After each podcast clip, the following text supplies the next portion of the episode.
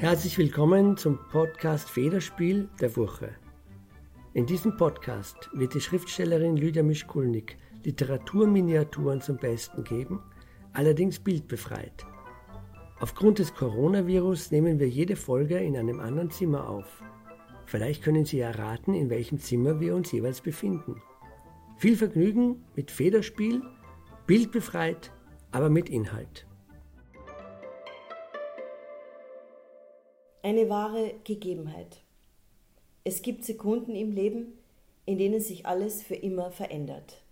Ich habe sie bisher überlebt.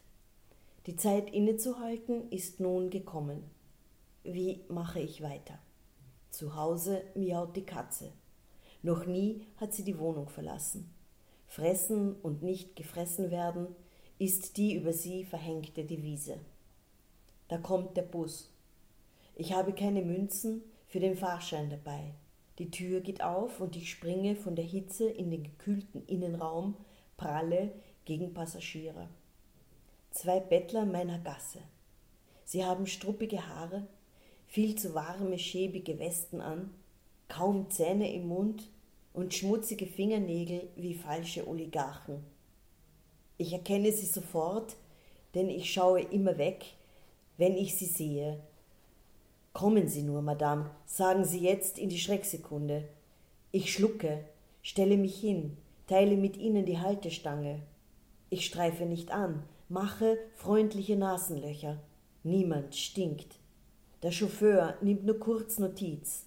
Wenn jetzt ein Kontrolleur einstiege, hätte er drei Fliegen auf einen Schlag. Ich erröte, denn woher weiß ich, dass die Bettler auch Schwarzfahrer sind?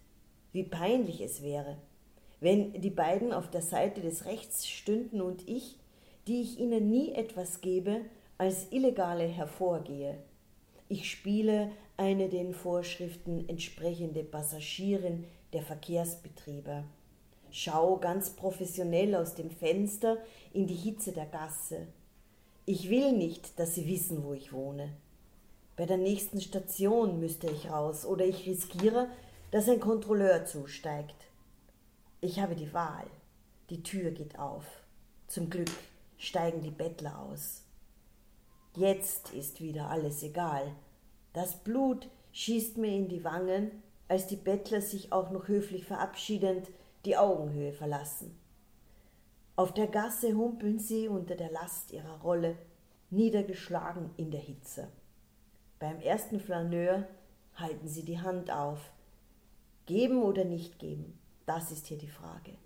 Mit diesem Text verdienen sie ihre Gage. Lydia Mischkulnik Klasse Federspiel aus der Furche Nummer 24 aus dem Jahr 2019. Redaktion Brigitte Schwenz-Harrand, Moderation Markus Kupferblum, Schnitt Margit Körbel, Musik von Kai Engel.